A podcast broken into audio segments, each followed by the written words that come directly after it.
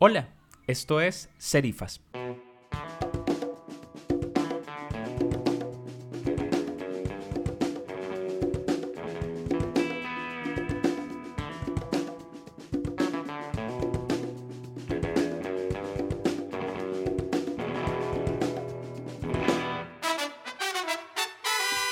Francesco Carella, especialista en migración laboral y movilidad de la Oficina Regional para la OIT en América Latina y el Caribe, nos habla sobre las complejidades de la migración y las realidades de los migrantes en el contexto actual. Bienvenidos.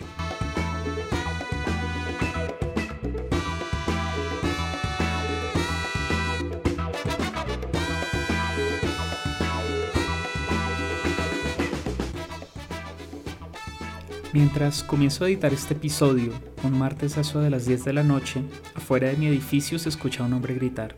El grito, que ya es paisaje, como los gritos, canciones y angustias de tantas otras personas, clama por ayuda. Cualquier apoyo, económico o alimenticio, que pueda serle útil para la noche. Después de unos 20 minutos, se escucha la voz de otro hombre, seguro un hombre de bien, habitante del barrio, que en medio de un madrazo lo intimida para que se calle. El primer hombre responde en un tono de voz ahora más bajo y le explica que por esta noche no tiene nada. Se escuchan varias angustias del Señor, entre ellas el ser de un país vecino, como si eso fuera un estigma en este país que no solo no se apiada de sus hijos, sino que tampoco es tierra para extranjeros. Juzgar a un migrante en un contexto como el actual y en un país como Colombia tiene un atisbo de clasismo y aporofobia, por eso, y para tratar de entender con otros ojos lo que hay detrás de la migración, nos acompaña Francesco Carella, a quien agradezco infinitamente su tiempo y su conocimiento. Esperamos que este episodio les ayude y nos ayude a ponernos del lado difícil de la migración, a entender esas realidades y a ir más allá de las declaraciones políticas y xenofóbicas que se multiplican como virus en los medios. Bienvenidos. Francesco, muy buenas noches, ¿cómo estás? Bienvenido a Serifas. Hola Marco, buenas noches, muchas gracias por la invitación. ¿Qué tal? Muy bien, ¿cómo va todo? ¿Cómo te trata Costa Rica?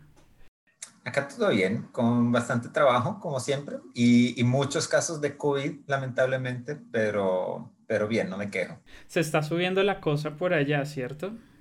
Bastante, sí. Parece que ahora tenemos en porcentaje eh, pues números más altos de casos que países como Brasil o la India, así que estamos bastante mal. Bueno, pues nada, mucho, mucho ánimo y, y, bueno, Francesco está aquí porque hoy vamos a hablar de un tema que desde el año pasado ha, pues me ha causado mucha inquietud eh, y pues que se ha eh, fortalecido o se ha vuelto como mucho más importante por el tema de la pandemia y es la migración. En Colombia desde el año pasado hemos venido eh, sufriendo, y digo sufriendo porque muchas de las declaraciones que se dan desde los políticos o las declaraciones que uno escucha de la gente en la calle, pues como que van afectando a una población que en este momento está migrando mucho a Colombia, que son los venezolanos. Y, y a partir de esto como que surgió la inquietud de, bueno, ¿por qué no comenzamos a hablar de, de migraciones? Y Francesco creo que es una persona súper indicada para hablar de ello. Francesco Carela es especialista en migración laboral y movilidad de la Oficina Regional de la OIT para América Latina y el Caribe desde eh, junio del año pasado. Entonces, Francesco, antes de, arrancar a hablar de estas cosas como tan puntuales y de todo este tema tan, tan lleno de matices grises como es la migración, tú mismo has sido migrante, entonces yo quisiera que, nos hablaras de tu vida como migrante, ¿no? Porque tú eres italiano, pero ahora estás aquí en Latinoamérica y muy seguramente por tu trabajo te has recorrido mucho el mundo, entonces háblanos de cómo ha sido migrar para ti. Bueno, antes de contarte de mi experiencia como migrante, te voy a contar de mi primera experiencia con la migración. Porque cuando efectivamente, como dices, nací en Italia, en una ciudad que se llama Brindisi, en, en la costa del sureste de Italia, y cuando estaba muy pequeño, como bueno, en los años 80 y, y creo que hasta principios de los años 90, Em, hubo varios conflictos en algunos países vecinos, como en los Balcanes, y luego también en Albania, que junto con Grecia es el país que más cerca está de donde yo viví en Italia. Y en un momento eh, llegaron muchos migrantes y refugiados de Albania a mi ciudad. Y nos impactó directamente a los niños de esa zona porque cerraron las escuelas, ya no había dónde ponerlos, eh, habían ocupado todos los refugios, eh, los, las clínicas, los hospitales, pues empezaron a ponerlos en las escuelas, así que cerraron las escuelas, nosotros estamos en las casas, un poco como los niños ahora con la pandemia, y no sabíamos qué ocurría, ¿no? Así que ahí los, nuestros padres y los maestros, profesores trataban de explicarnos qué era esto de, los refugiados eh, que llegaban de Albania. Así que esa fue la primera vez que yo escuché esa palabra y trataba de entender de qué se trataba. Luego lo que ocurrió es que cuando tenía 15 años eh, me gané una beca para ir a estudiar la, pues, el colegio, la secundaria a eh, Inglaterra. Así que me mudé a Inglaterra, ahí estudié la secundaria, me quedé, me quedé para la universidad también y en mi último año de universidad me gané una beca, esta vez del gobierno británico, para ir a estudiar una maestría en Bélgica. En mi maestría me especialicé sobre cuestiones de desarrollo y migración y escribí mi tesis de maestría sobre las relaciones entre la Unión Europea y Marruecos. Y por eso, creo, después de mi maestría acabé trabajando en Marruecos. Y después así fue como empecé a trabajar para las Naciones Unidas y después fui de Marruecos para Nueva York y Nueva York para Ecuador, Colombia, Túnez y Costa Rica y pronto posiblemente a Lima. Has tenido un recorrido, has tenido un recorrido grandísimo como migrante. Así es, sí, he sido migrante por la gran mayoría de mi vida. Bueno, Fra, y es, es innegable que uno o sea, no podemos hablar de migración si no estamos hablando de, de, la historia misma de la humanidad. O sea, estamos hablando que tenemos una historia de tribus nómadas que se movieron pues desde sus tierras hace miles de años, no, no soy historiador, tampoco soy como antropólogo para saber toda esta cadena de desarrollo humano eh, en que ha terminado propiamente. Pero lo que sí es cierto es que la migración ha sido como un hace parte inherente de la naturaleza humana, el moverse, el estar en contacto con otras sociedades, en su momento con otras tribus, en este momento con otras culturas y otros países. Em, sin embargo, creo que en algún momento debe haber una ruptura importante y yo sí quisiera que en este sentido nos, nos ilustraras un poco cuáles son esos factores que, son transversales a la migración moderna, más allá de, lo que es, históricamente hemos tenido dentro de las migraciones, que son las necesidades pues, de la unidad de moverse, pero puntualmente en este periodo que podemos llamar modernidad, no sé desde qué punto puedas llamar inclusive la modernidad en sí misma, o sea, como desde qué años o desde qué periodos, pero ¿cuáles han sido como esas partes importantes o esas características desde las cuales estamos hablando de, esa migración moderna y desde cuándo podemos hablar como de un periodo moderno justamente de, de los movimientos migratorios? Sí, mira, como bien dices, Marco, la migración siempre ha ocurrido, ¿no? Y además de ser parte, de ser inherente a la naturaleza humana, creo que necesitamos ver la migración como un fenómeno que existe, que no es necesariamente bueno o malo, forma parte de lo que es eh, ser humano, ¿sí? además del hecho de que los, los, animales también eh, migran. dicho eso, yo creo que, bueno, una característica de la migración moderna, actual, que sí quiero destacar es que la gran parte, gran parte de la migración es em, laboral. O sea, gran parte de la migración que ocurre hoy en día es una migración de personas trabajadoras que normalmente se desplazan hacia otro país en búsqueda de mejores condiciones de trabajo, de un empleo digno, de eh, una mejor vida para ellos y, sus familiares, finalmente, ¿no? Luego, eh, realmente lo que ha cambiado a lo largo de los años, de las décadas, de los siglos.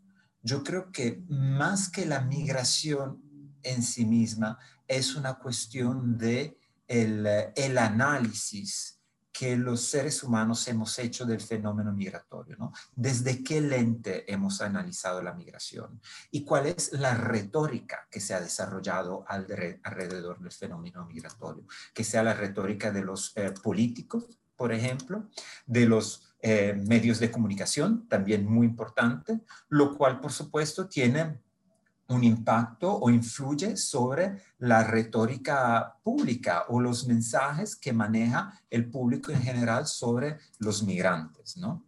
Si tuviera que darte una fecha en la historia moderna en la cual eh, cambiaron tal vez las cosas, yo diría tal vez que a partir de los años 80, 90 sí hubo un cambio importante y fue cuando empezó a darse de manera mucho más eh, marcada un enfoque que em, vincula la migración a la seguridad, a la seguridad nacional.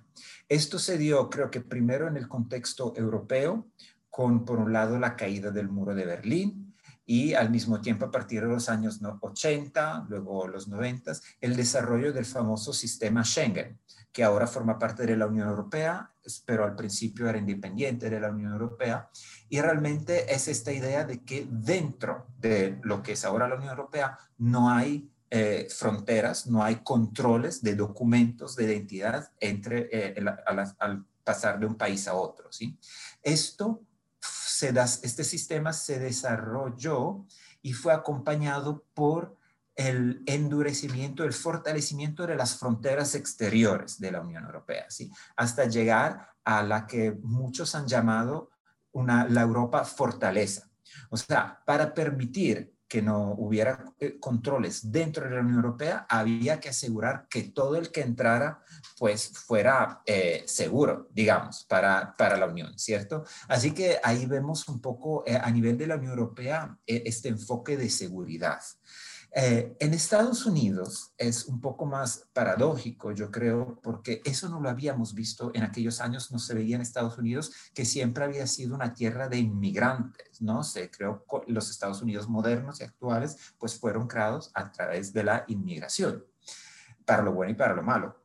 Y, y realmente no se tenía este discurso hasta los famosos ataques del 11 de septiembre ¿no? de 2001, eh, el 9-11 famoso, los cuales eh, tuvieron un impacto fuerte primero sobre la, concepción y la reputación que tenían los americanos y casi los estadounidenses y casi que todo el mundo de las personas árabes y musulmanes, ¿no?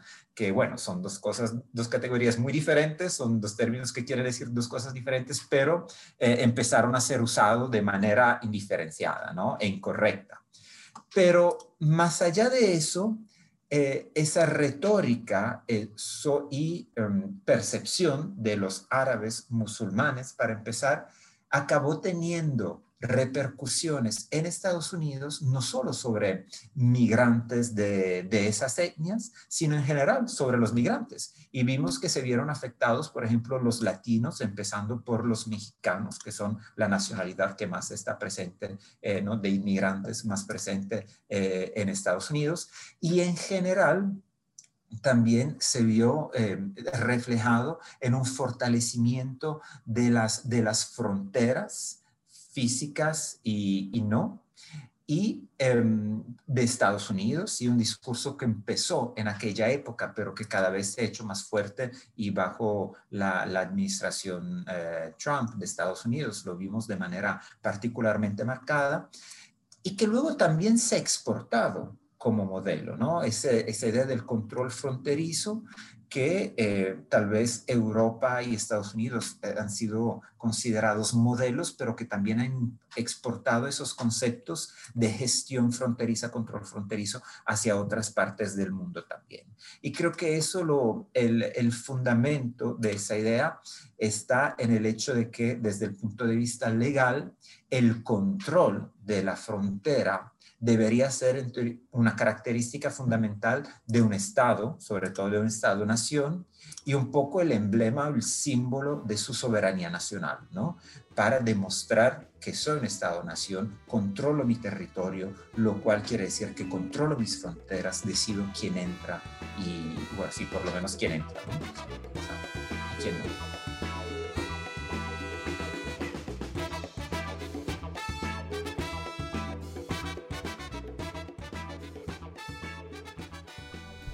Francesco, me quedo con varias cosas aquí. Eh, una que me parece fundamental es el papel de los medios de comunicación.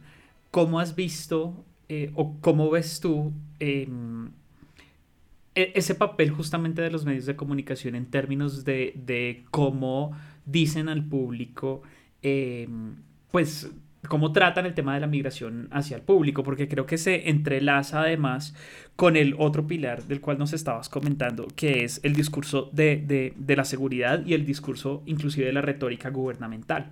Ahí, ¿cómo, ¿cómo ves tú que se fusionan estos dos pilares, tanto el del discurso del gobierno como el de los medios de comunicación, con respecto a la migración? Pues mira, yo creo que el problema principal es que hay mucha desinformación, ¿no? Es un problema muy grave de hoy en día la cuestión de las fake news o noticias falsas, inventadas. Y el problema es que por un lado son generadas por los, eh, pues los, los medios eh, sociales, ¿sí? los, eh, los social, que es muy difícil, son muy difíciles de controlar, ¿no? Porque cualquiera puede generar una noticia falsa, la cual puede volverse viral muy rápidamente. Pero lo que a veces me parece aún más grave es que hasta los medios de comunicación eh, clásicos, entre comillas, hacen mucha desinformación. Em, algunos de ellos por tener una agenda política bien, bien precisa, ¿no? por querer apoyar esa retórica política a la cual nos, nos referíamos, pero otros yo creo por desinformación por no estar preparados para reportar sobre fenómenos sociales, económicos, políticos, etcétera, complejos como la migración. ¿no? Realmente yo veo que hoy en día empiezan a surgir carreras universitarias, maestrías, doctorados sobre estudios de la migración que te permiten analizar y volverte conocedor de ese fenómeno desde un punto de vista multidisciplinario, con la parte económica, la parte legal, la parte política, la parte social, antropológica, etc. Pero es algo muy nuevo, ¿no? Tradicionalmente, yo creo que hasta las generaciones no tan viejas, estamos formados para ser eh, comunicadores o lingüistas o economistas o politólogos, sociólogos o, economistas y, o abogados, y es difícil de analizar los fenómenos eh, sociales más complejos como la migración sin tener ese, esa visión, eh, eh, lo cual hace que los periodistas de hoy en día muchas veces no están preparados para, para reportar sobre migración. Y eso lo vemos en el hecho de que, por ejemplo, cosas muy básicas para, para los profesionales que trabajamos el tema, pero que, por ejemplo, el hecho de llamar, de referirse a los migrantes en situación irregular como migrantes ilegales. Es algo que hacen hasta los, los periodistas de medios de comunicación internacionales muy conocidos a veces, ¿sí? Hasta que llegue alguna organización internacional con especialistas del tema que tal vez les dé una capacitación y después eh, cambian, ¿no? Lo hicimos, por ejemplo, con, algunas, eh, con algunos medios de comunicación internacional que no, internacionales que no voy a mencionar ahora. Inclusive esa, esa era la siguiente pregunta que quería hacerte, porque eh, digamos que el tema ya ha salido dos veces, ¿no? Hace un momento mencionabas como el control legal que puedan tener como los estados sobre sus fronteras, pero también alguna vez en una conversación que, que tuvimos tú y yo, no recuerdo si fue un chat o una llamada, bueno, mm, no, no tiene importancia en este momento, pero sí hacías como la aclaración y eso me parece súper importante por la misma labor que haces de formación, muy seguramente no solo con medios de comunicación, sino también con tu círculo cercano, de que una persona tiene un estatus irregular y no ilegal. Eh, y yo quisiera que nos hablaras de eso un poco. ¿Por qué hablar de regularidad o no en la migración y no de ilegalidad? Bueno, eh, sí, siempre aprovecho cada ocasión que tengo para, eh, aclarar ese punto. Realmente el problema es que no podemos y no debemos hablar de migrantes ilegales, ¿sí? Porque una por varias razones, pero voy a destacar, destacar dos. La primera es que una persona no es ilegal o legal. Una persona es un ser humano con sus derechos, los derechos humanos que tenemos todos, si se trata de una persona trabajadora, un trabajador migrante, pues con todos los derechos laborales de un trabajador. Si se trata de un refugiado, con todos los derechos específicos de, un refugiado, según las categorías. Pero todos los seres humanos tenemos nuestros derechos humanos y no podemos ser ilegales como personas. Por eso no hay migrantes eh, ilegales. Eso es la, la razón más fundamental. Otra razón es que lo que puede ser ilegal es un acto, ¿no? Así que cualquier persona, tuyo, un migrante cualquiera, podemos cometer un acto, un acto ilegal. Nosotros no nos volvemos ilegales por ello. Es el acto que cometemos lo que es ilegal, ¿sí? Hablando de la migración y la migración eh, irregular, un cruce de frontera irregular o el permanecer en el territorio de un Estado ajeno, un Estado que no sea el nuestro, de manera irregular, en la enorme mayoría de los países del mundo no es un delito, no es un acto ilegal. La migración irregular suele ser una infracción administrativa, como por ejemplo excederse del límite de velocidad al manejar un carro. ¿sí? Así que eh, en ese sentido también no es correcto hablar de migrante ilegal y deberíamos hablar de migrante en situación irregular, en situación migratoria irregular, porque de eso eh, se trata, ¿no? Independientemente de la razón por la cual se encuentra en, en, situación migratoria irregular. Algunos pueden haber entrado al país eh, de, manera, de manera no regular y otros pueden haber entrado, por ejemplo, con visa de turista, pero después haberse quedado eh, pese a haberse vencido su visa. Pero no deberíamos absolutamente hablar de eh, migrantes ilegales, no es correcto.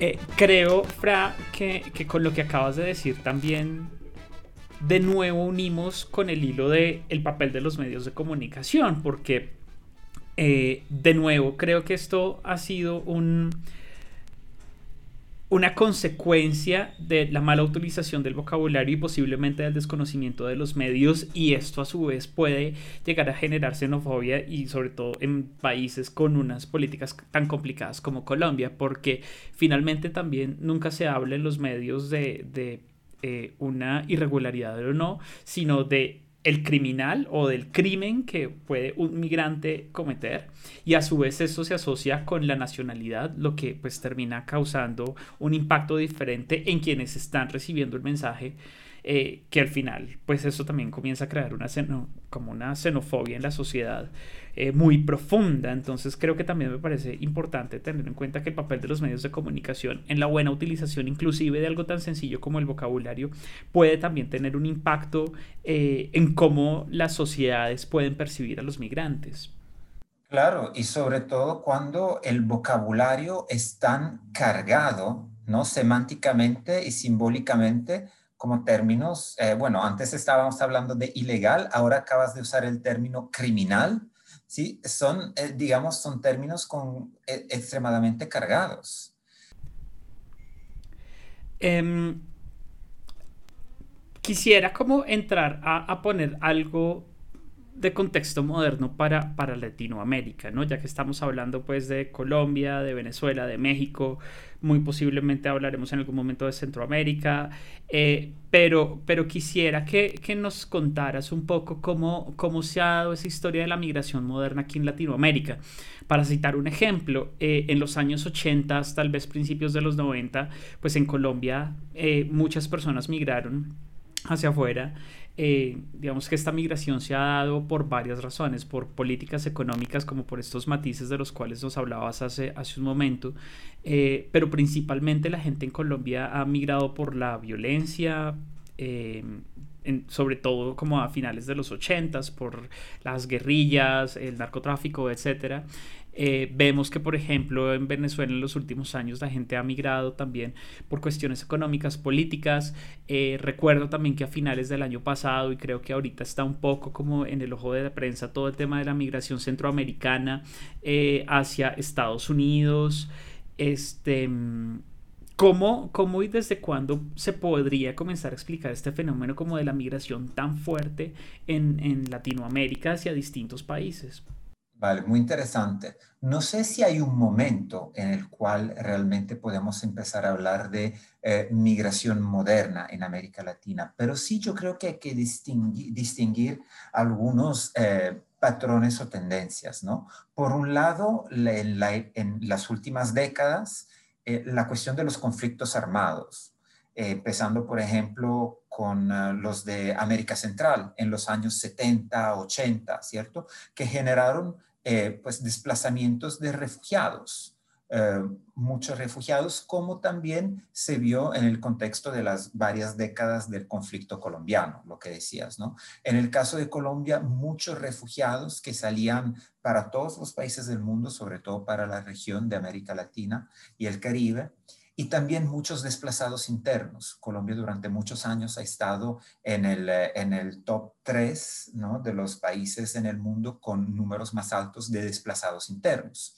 Eh, pero también muchos refugiados hacia países como eh, Venezuela, por ejemplo, y Ecuador, por ser los dos países vecinos, digamos, y también Perú y otros países de la región. Entonces, por un lado, conflictos armados o conflictos entre estados o conflictos internos, como en el caso de Colombia, entre pues guerrillas, paramilitares, Estado, etcétera, los tres actores de desplazamiento para personas colombianas, refugiados colombianos en el extranjero y desplazados internos. Por otro lado, también ha habido migración laboral, que era la que estábamos comentando antes, ¿no?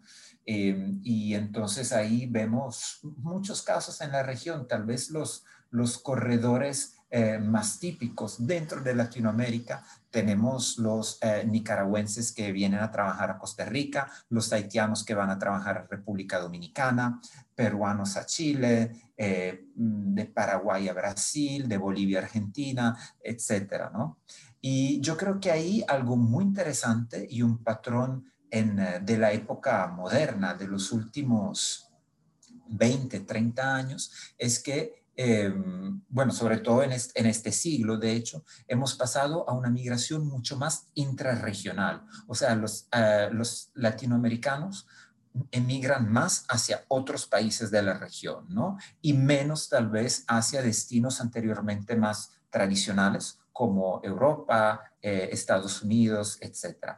Esa, mm, em, sí, eso es una, es una tendencia interesante. Otra tendencia más eh, reciente, al menos de los últimos cinco años, un poco, un poco más en la región, con los flujos de venezolanos, que ya hemos mencionado, con los flujos de eh, ciudadanos del norte de, de, Centroamérica, sobre todo El Salvador, Honduras, un poco Guatemala y Nicaragua, yendo hacia el norte, la cuestión de los flujos mixtos, o sea, personas que emigran, que dejan sus países por una serie de razones, una mezcla de razones bien complejas que incluyen situación económica, búsquedas de, mejores oportunidades de empleo, violencia, persecución, desplazamiento climático también, el cambio climático y el impacto que tiene sobre desastres naturales, etcétera.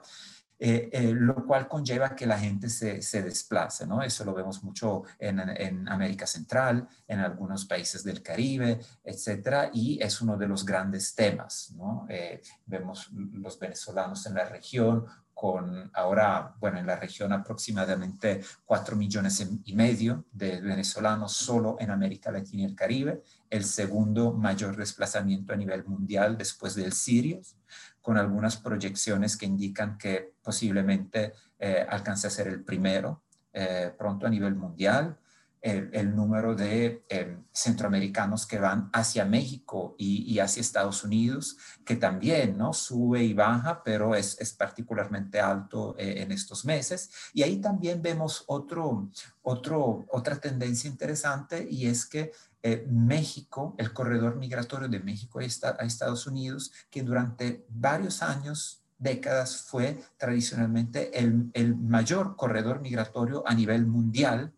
Eh, y bueno, sigue siéndolo en términos de número, pero ha ido bajando. Entonces hay menos mexicanos que emigran hacia Estados Unidos, pero hay más centroamericanos que emigran hacia el norte tratando de llegar a Estados Unidos y muchos de ellos al final acaban quedándose en, México y México que se vuelve cada vez más un país de destino.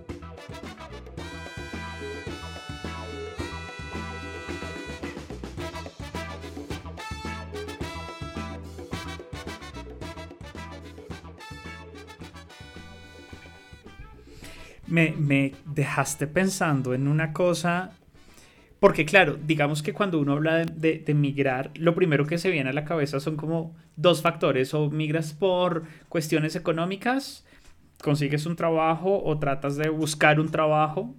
Em, o por situaciones políticas, pero me sorprende mucho, aunque no debería ser sorprendente, pero sí me impacta mucho que comencemos a ver un fenómeno migratorio por el cambio climático. ¿Cómo, ¿Cómo han logrado ustedes detectar eso? O para la organización en la que trabajas, o tú personalmente, ¿cómo has visto justamente que las personas estén migrando por, por este cambio climático? Bueno, digamos que el cambio climático es uno de los grandes temas de, la era moderna, diría yo, junto con la migración y las desigualdades, tal vez.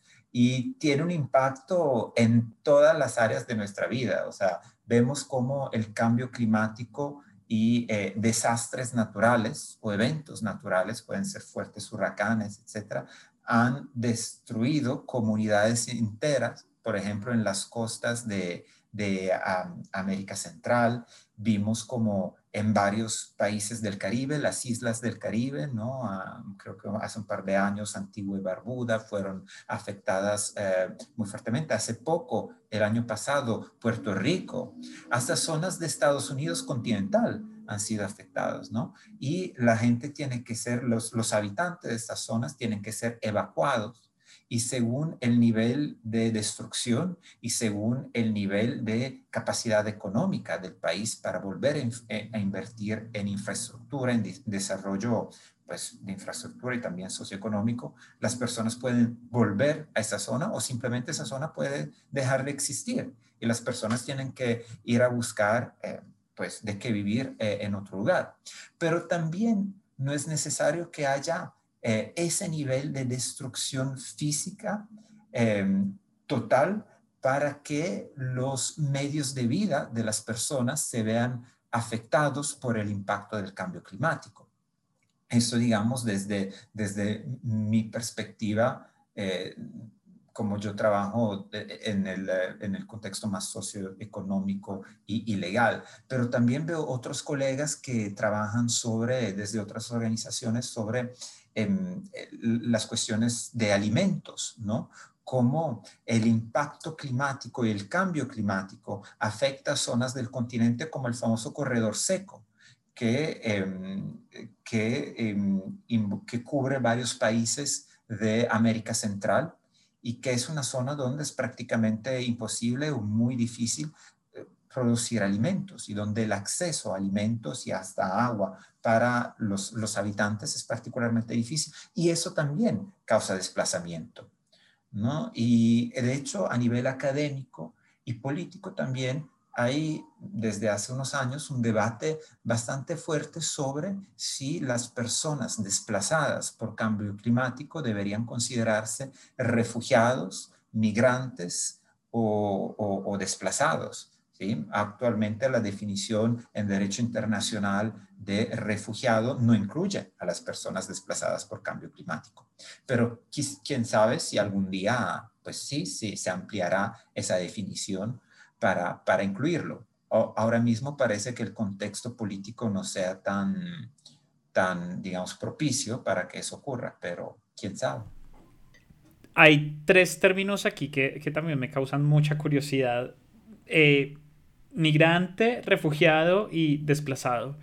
¿En qué se diferencian esos tres términos? Creo que, creo que le atiné a los tres, eh, espero haberle atinado a los tres, pero ¿cómo se diferencian esos tres? Y dentro del derecho internacional también, eh, digamos, estos tres estatus, ¿cómo funcionan? ¿Son iguales? ¿Son equiparables? Eh, ¿Son diferentes? ¿Cuál es el tratamiento que se le da a estas personas de acuerdo a esas categorías? Eh, mira, es, es, muy complejo, sí existen varias definiciones de esos términos. Sin embargo, si lo vemos desde una perspectiva legal en el derecho internacional, no existe una definición legal de migrante. Digamos que un migrante simplemente es una persona que, em, que desde un lugar va a vivir a otro lugar, que se mueve y puede haber migrantes eh, internos, la migración doméstica o migración interna, si yo desde Bogotá me voy a vivir a Barranquilla, por ejemplo. Pero también puede haber migración internacional si desde Bogotá me voy para Lima o para San José. El refugiado sí es un término que existe en el derecho internacional y es una persona que em, cruza una frontera internacional, entonces tú no puedes ser refugiado dentro de tu propio país, tienes que estar en el extranjero para ser refugiado y debes de haber ido a otro país por un temor fundado de persecución.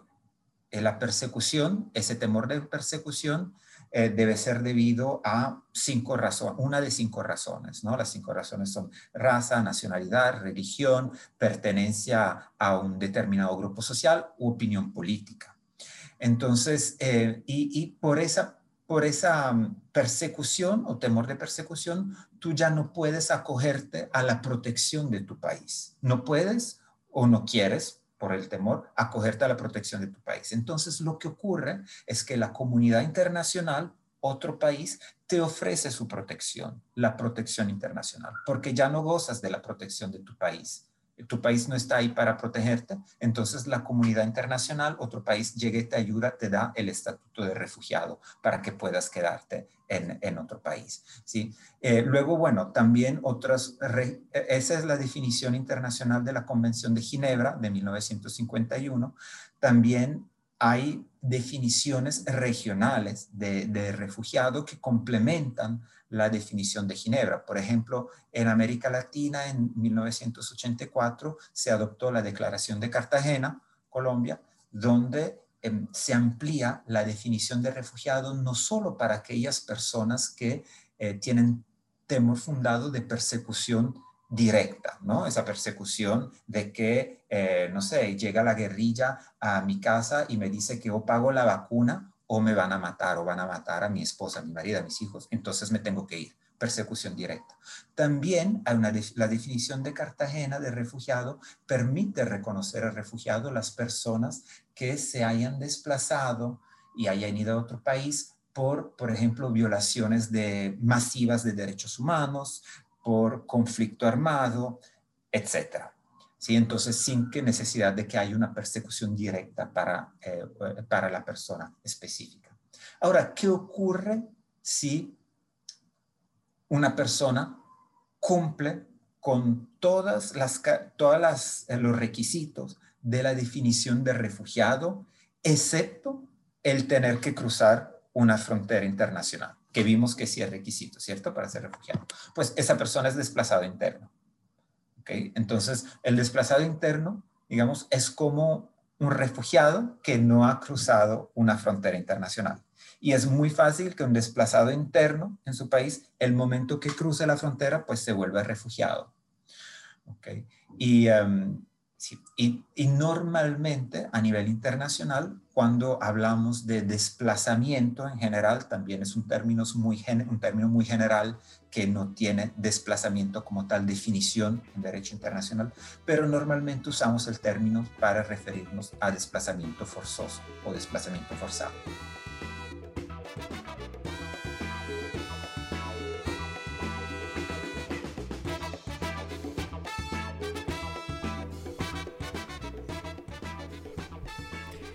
Hace un rato nos hablabas como de, esta nueva migración que se está dando, de este fenómeno que se está observando de, eh, por ejemplo, las personas que migran de Bolivia a Argentina, de Perú a Chile, de Paraguay a Brasil. Y entonces recuerdo que a finales del año pasado se publicó una entrevista que te hicieron eh, justamente sobre este fenómeno del cual hablabas y lo llamabas migración sur-sur. Cuéntanos de qué va este fenómeno eh, en qué consiste este, este fenómeno y em, cómo lo estamos viendo en la actualidad. Vale. Mira, en primer lugar, me gustaría decir que esto es el, el concepto de sur-sur, inmigración sur-sur, está vinculado con asociar, el asociar algunos países del mundo como el sur del mundo y otros como el norte del mundo.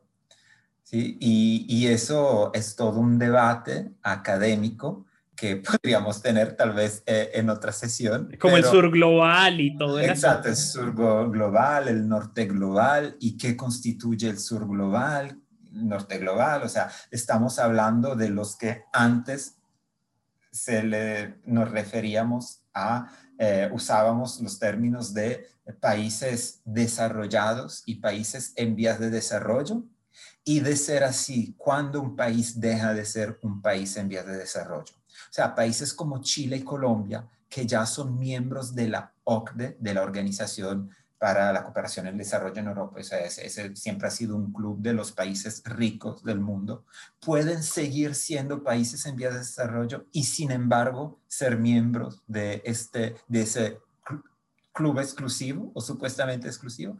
¿sí? Entonces, son todas definiciones muy fluidas y, sí, bastante debatibles, digamos. Sin embargo, la migración sur-sur sí es un fenómeno muy interesante y muchas veces, em, eh, digamos, no se habla lo suficiente de su importancia porque sobre todo desde la perspectiva de regiones del mundo como Europa, como Estados Unidos, solo solemos ver la migración como las, la que llega hacia el norte, y la migración hacia los países del norte. No sé si escucharon, bueno, en los últimos años ha habido varias crisis migratorias en Europa.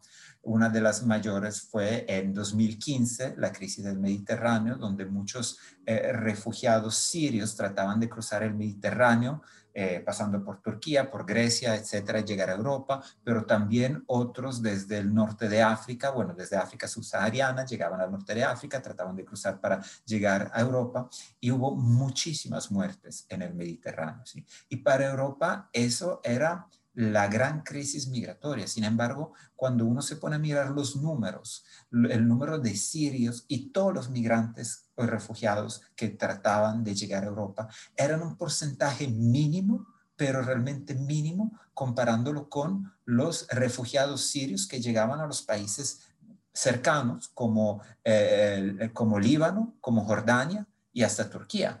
Líbano y Jordania en particular porque son países muy pequeños. O sea, cuando eres un país, eres un país de 6 millones de personas que llegas a tener como eh, un millón y medio de refugiados, es un cuarto de tu población.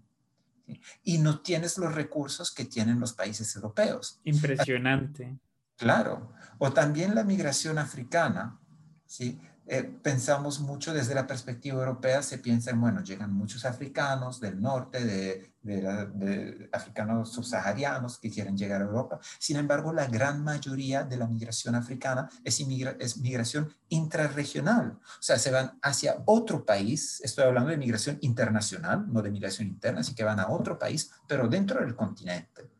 Y lo mismo está ocurriendo, lo mencioné antes, es una tendencia que cada vez vemos más en, América Latina, ¿no? La gente ya va menos hacia destinos como España, Italia, eh, Estados Unidos, Canadá y más eh, dentro de la región. También eso hay que ver, es, es algo que puede variar según las prioridades políticas de la región. Yo creo que por lo menos en, en Sudamérica, algo que fomentó bastante la migración intrarregional fueron las políticas de facilitar la migración intrarregional, la migración regional y la movilidad eh, de Mercosur, por ejemplo.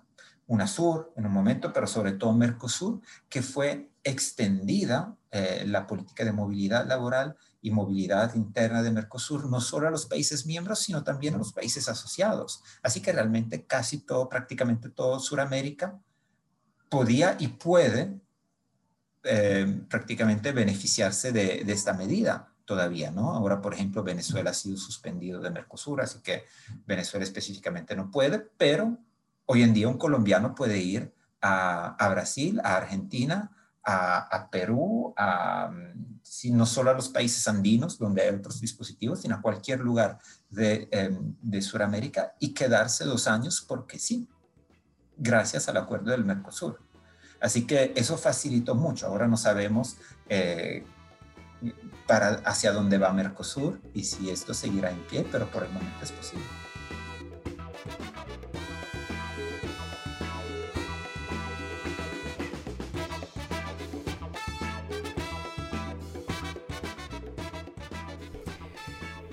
Francesco, el año pasado, a finales del año pasado, se generó como una controversia y una política, como una polémica muy grande aquí en Colombia, porque el presidente Iván Duque habló de eh, la regularización de la población venezolana en Colombia. De entrada, como que por desinformación o por cualquier, cualquiera que fuese el motivo, eh, dentro de la sociedad colombiana lo que se sintió con esta manera de regularización y en el contexto en el que estamos prácticamente a un, a un año de, de, unas elecciones que eh, parecen estar muy complicadas pues por todo el tema COVID, por la situación económica de Colombia, etc.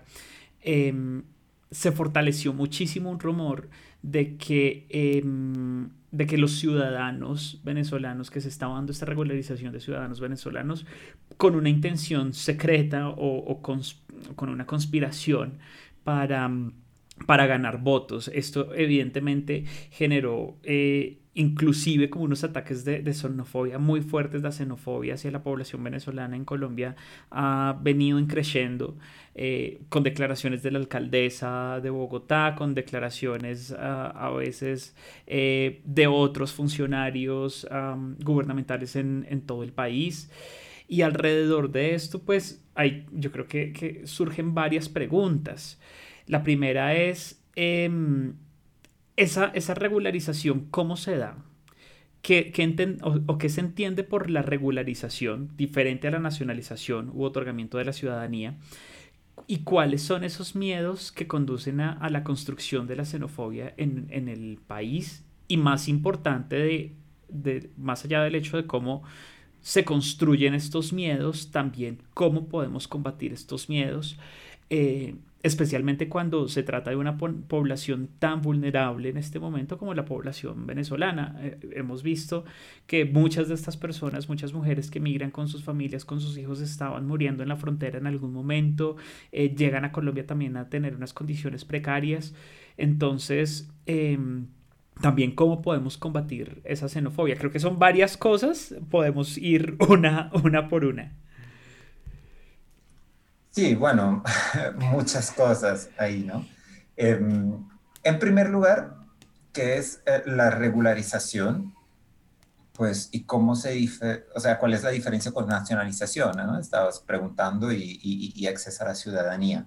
Em, bueno, o sea, la regularización es simplemente otorgar un estatus eh, legal de regularidad a una persona eh, en un país. O sea, yo puedo em, pasar por una trocha, entrar a un país sin decírselo a nadie, estoy en estatus irregular, pero si no puedo entrar como turista, pues si ser regular, puedo entrar como trabajador con visa de trabajo y ser regular. Si estoy irregular, debería haber un mecanismo que me permita cambiar ese estatus irregular en el país. Y esa es la regularización. Y el efecto es que las autoridades del país saben quién soy y me dan permiso para quedarme en el país y hacer X, Y o Z. Pero visa de trabajo puedo trabajar, visa de estudios puedo estudiar.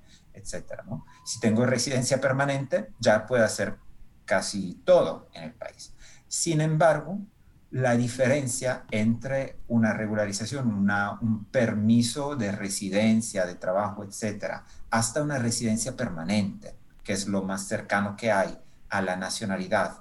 Y la nacionalización es los, son los derechos políticos, realmente. O sea, el poder votar en las elecciones y sobre todo en las elecciones nacionales, que sea de eh, Congreso, de presidente, etcétera, ¿no? Así que esas polémicas que salieron a las cuales te referiste, pues no tienen ningún sentido porque un migrante, aunque esté regularizado, aunque tenga residencia permanente en el país, no puede votar en las elecciones nacionales a menos de haberse nacionalizado, ¿no? Bueno, naturalizado es el término técnico que se usa algunas veces, pero, es haber adquirido la nacionalidad colombiana en este caso. Y ese es un proceso muy largo y hay muchos estudios de varios académicos, sobre todo recientes, sobre la adquisición de la nacionalidad de los países de América Latina, en particular de Sudamérica, y es súper difícil, toda una serie de complicaciones administrativas diseñadas para prevenir la nacionalización. O sea, y para mí es el colmo porque con el gran número de sudamericanos, latinoamericanos que se han mudado para países europeos, para países de Estados Unidos y al cabo de unos años han podido adquirir la nacionalidad y que sin, sin embargo en sus países sea tan difícil em, adquirir la nacionalidad es un poco el colmo, ¿no? Pero realmente, o sea, uno puede estar en contra de la migración. ¿No? Yo, yo creo que es eh, absurdo, como les dije al principio, porque simplemente es un fenómeno social que siempre ha existido, y seguirá existiendo. Sin embargo, las elecciones no son un buen argumento porque el migrante no puede votar hasta que se haya nacionalizado. Nacionalizarse es muy difícil en Colombia y en los países de Sudamérica en general. Em, pero hablando ahora, independientemente de, de, la, de las elecciones, ¿cómo, ¿cómo, tratar de prevenir esa eh, xenofobia ¿no? o discriminación, estabas diciendo? Yo creo que en primer lugar la información es fundamental y eso es cada vez más difícil controlar la información. Primero por eh, los derechos civiles como la libertad de expresión, cada uno puede expresarse y decir, pero por otro lado, cómo equilibramos, cómo balanceamos, por un lado, la importancia de la libertad de expresión y la necesidad de hacer eh, información correcta, acertada, etcétera, para informar a, las personas. El gran dilema, ese es como el gran dilema que tenemos todos alrededor de los, de los miedos de comunicación, más que medios de comunicación. Exacto. ¿Y quién define lo que es información veraz, lo que es información correcta, lo que es información útil? Muy difícil, ¿no? Bueno, el gran debate de la democracia contra los regímenes totalitarios también, pero bueno, debate para otro día también. Eh, muy importante, yo creo, y vinculado con la regularización, es el acceso a derechos. Y, eso no es solo benéfico para los migrantes mismos, es benéfico para la población nacional. ¿Por qué? Te voy a dar un ejemplo del mundo del trabajo, que es donde yo, eh, pues, donde yo más me muevo. Muchas veces se escucha en los países de destino de migrantes que eh, los nacionales se quejan de que una competencia desleal del trabajador extranjero, porque está dispuesto a trabajar por debajo del salario mínimo, porque te trabaja siete días por semana, no exige su día de descanso semanal y está dispuesto a trabajar 14 horas diarias. Bueno, no es, yo les prometo que no es que a esa persona le guste trabajar 14 días por 14 horas por día, 7 días por semana por debajo del salario mínimo. Es que no le queda otra opción la, eso es lo que es un fenómeno que se llama dumping social, lo que está ocurriendo. Y el problema de ese social dumping es que no solo sufren por ello las, las personas trabajadoras migrantes, sino que a mediano plazo ese dumping social va a conllevar un deterioro de las condiciones laborales para todos los trabajadores y no solo los migrantes. Así que es lo que hay que hacer hay que otorgarles a los trabajadores migrantes los mismos derechos laborales que tienen los trabajadores nacionales, porque si hay que pagarle el mismo salario mínimo, si hay que darle igual el día de descanso semanal y ese máximo de horas de trabajo diaria, pues ya no va a existir esa supuesta competencia desleal de la cual a veces se habla. Y realmente va a ser, bueno, van a ser las mismas reglas del juego para todos y las, no va a haber deterioro de las condiciones del mercado laboral. Eso se aplica en lo laboral, pero también en, en, los otros ámbitos ¿no? de la vida socioeconómica pues, diaria de todos nosotros. Entonces, por un lado, información. Por otro lado, derechos. Y la regularización es una manera de Em, de facilitar el acceso a esos derechos, porque si tengo estatus regular, tengo permiso de trabajo, mis hijos pueden ir a la escuela, tengo, tengo, puedo tener acceso al servicio de salud, etc.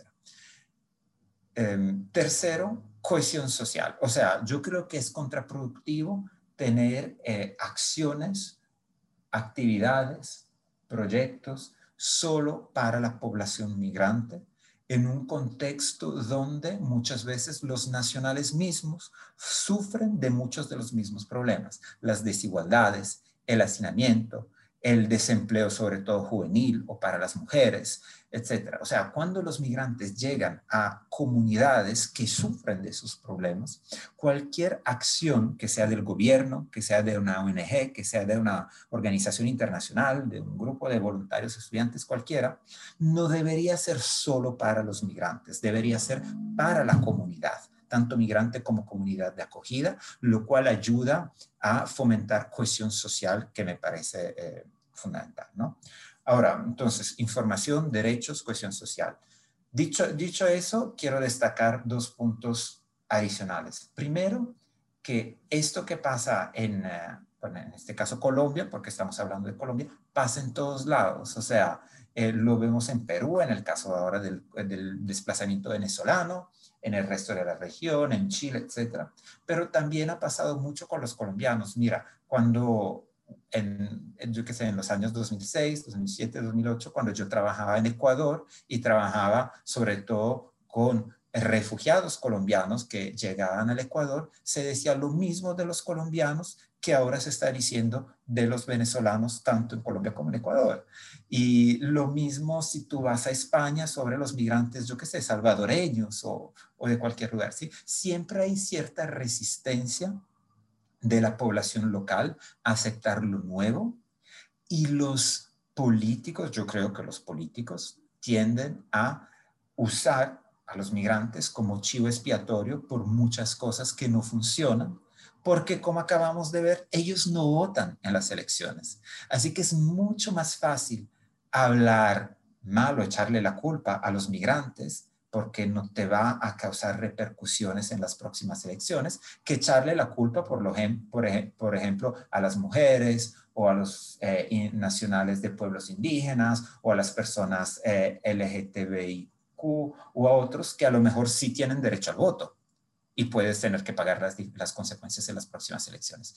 Con los migrantes es gratis, puedes hacer lo que quieras, decir lo que quieras y va a ser gratis en términos electorales.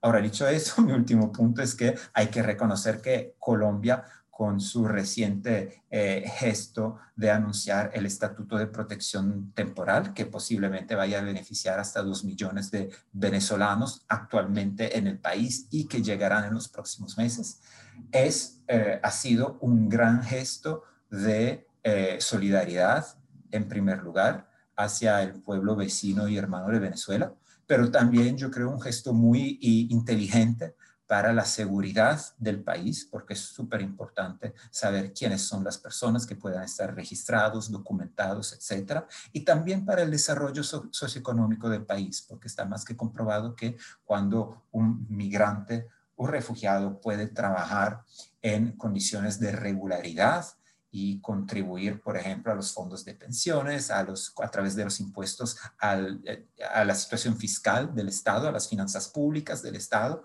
es cuando no solo él y su familia, su familia se pueden realizar, sino también cuando él está contribuyendo al desarrollo del país de destino y muchas veces también a través del envío de remesas, por ejemplo, de su país de origen, ¿no?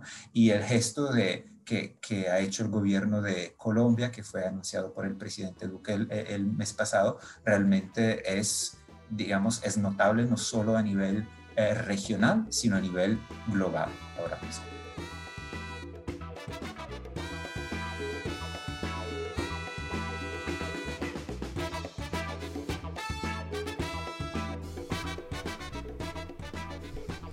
Francesco, ya para terminar, em, en este contexto pandémico y en este apocalipsis un poco que, estamos viviendo, es imposible no hablar de migración y, COVID. ¿Qué ha pasado con la migración en, Latinoamérica, en Centroamérica? Em, y, el COVID precisamente. Esto llegó para complicarnos un poco la, la vida a todos. Eh, pero muy posiblemente más a estas personas que son mucho más vulnerables em, se han visto muchísimo más golpeadas y, más afectadas, pues además como de los problemas que per se ya tienen, ya tienen estas poblaciones con eh, los desplazamientos a los diferentes países, con la adaptación a una nueva cultura, en fin, como todo esto, pero particularmente que se ha visto durante este último año en términos de la relación migración-COVID. Mira, em, en primer lugar hay que decir que la pandemia de COVID-19 ha sido una crisis sin precedentes a nivel global, pero sobre todo de manera particular en la región de América Latina y el Caribe. Se estima, según las últimas estimaciones, en la región se han perdido 26 millones de empleos y es realmente una cifra enorme. Y en particular porque la mayor pérdida de empleo ha sido entre los jóvenes o los jóvenes que se estaban formando y que justo iban a entrar al mercado laboral cuando azotó la pandemia, o los jóvenes que se habían incorporado en el mercado laboral hace poco. Además, otra categoría que también se vio fuertemente eh, golpeada fueron las, las mujeres en general que perdieron empleo en mayor proporciones que, los hombres. Sabemos que entre los migrantes hay muchas mujeres y que muchos de los migrantes venezolanos y otros están en edad de trabajar y son jóvenes. ¿sí? Así que son entre, están entre las categorías que eh, más se han visto afectados. Em, asimismo, el cierre de fronteras que vivimos durante varios meses del año pasado, pues eh, fue hecho para prevenir la, propagación del virus, pero en muchos casos para los migrantes ha tenido el efecto contrario, ¿no? Porque ellos a veces se han visto atrapados en países donde no necesariamente tenían acceso a los servicios de salud o información sobre eh, los medios de eh, prevención de COVID-19 o equipos de protección personal, eh, etcétera. El año pasado, creo que entre agosto y octubre, realizamos una encuesta en muchos países de América Latina y el Caribe, en la cual entrevistamos tanto a migrantes y refugiados como a gobiernos, a organizaciones de empleadores, a sindicatos, a organizaciones de la sociedad civil. Y vimos que de las personas entrevistadas, más de 300 entre migrantes y refugiados, Em, un 57% de esas personas no tenía empleo en aquel momento y lo había perdido a causa del, eh, eh, del COVID.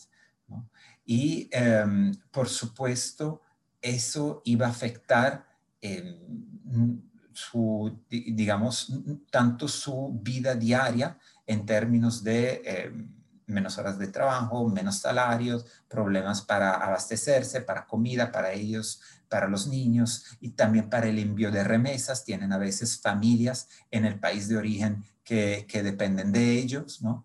Así que uh, un impacto realmente devastador y también porque entre los, digamos, entre los... Em, eh, sectores del mercado laboral que más se vieron afectados están sectores donde trabajan muchos migrantes, por ejemplo, todo el sector de los servicios, el comercio, la construcción, se vieron muy afectados. Ahora, también es cierto que hay otros sectores donde que, donde, que no se vieron muy afectados y al contrario, eh, tuvieron mucha actividad, ¿no? Y en esos también se involucraron, eh, se incorporaron muchos trabajadores migrantes, como es, por ejemplo, todo el trabajo de plataforma, como son las plataformas de, repartición de comida, por ejemplo, muchísimos trabajadores migrantes ahí, y todo el sector salud, ya sea médicos, enfermeros, etcétera, obviamente muy activo durante la pandemia, y ahí también vimos que, vemos que hay muchos migrantes venezolanos en particular trabajando en el sector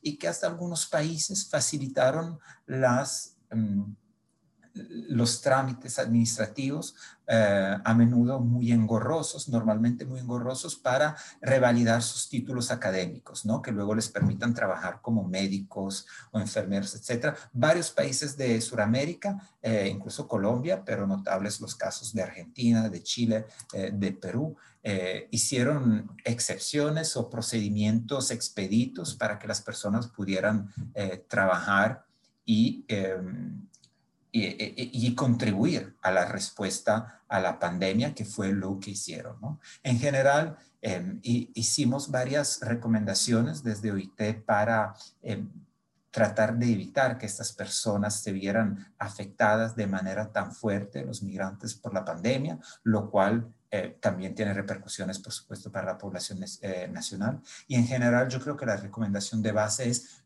contemplar o tomar en consideración a la población migrante en la formulación de políticas públicas en el contexto de COVID-19, que sean políticas de eh, acceso a la salud pública, a los hospitales, vacunas, etcétera, que se trate de política de protección social para aquellas personas que pierden el empleo, por ejemplo, eh, protección para los niños, seguridad alimentaria también para aquellas personas que ya eh, no tienen ingresos semanales o mensuales eh, etcétera. Y todo eso es muy importante, otra vez, desde esa perspectiva que mencioné de diálogo social, perdón, de cohesión social, eh, tomar esas decisiones, formular esas eh, políticas públicas a través de un diálogo social que debería involucrar, por supuesto, a las diferentes entidades gubernamentales relevantes, pero también a las organizaciones de empleadores, a las organizaciones de trabajadores o sindicatos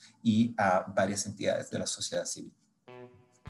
Francesco, pues muchísimas gracias por habernos acompañado en este episodio de Serifas dedicado a la migración, a entender muchísimo mejor este fenómeno que, pues como lo dijiste también hace un momento, tiene tantísimos matices. Esto no es como de formarse una opinión en blanco y negro, sino que hay que entender como unos contextos muy particulares porque nos está afectando a todos pues como muy muy en la cara y creo que comenzar a tener estas discusiones sobre la mesa evidentemente nos va a abrir un panorama mucho más em, tolerante y mucho más de apertura hacia, hacia la migración como una contribución a nuestro país, a la cultura, eh, a los modos de vida, etcétera. Así que te agradezco muchísimo por haber aceptado esta invitación y bueno, espero que podamos vernos pronto. Bueno, Marco, ha sido un gusto. Gracias a ti. Hasta luego.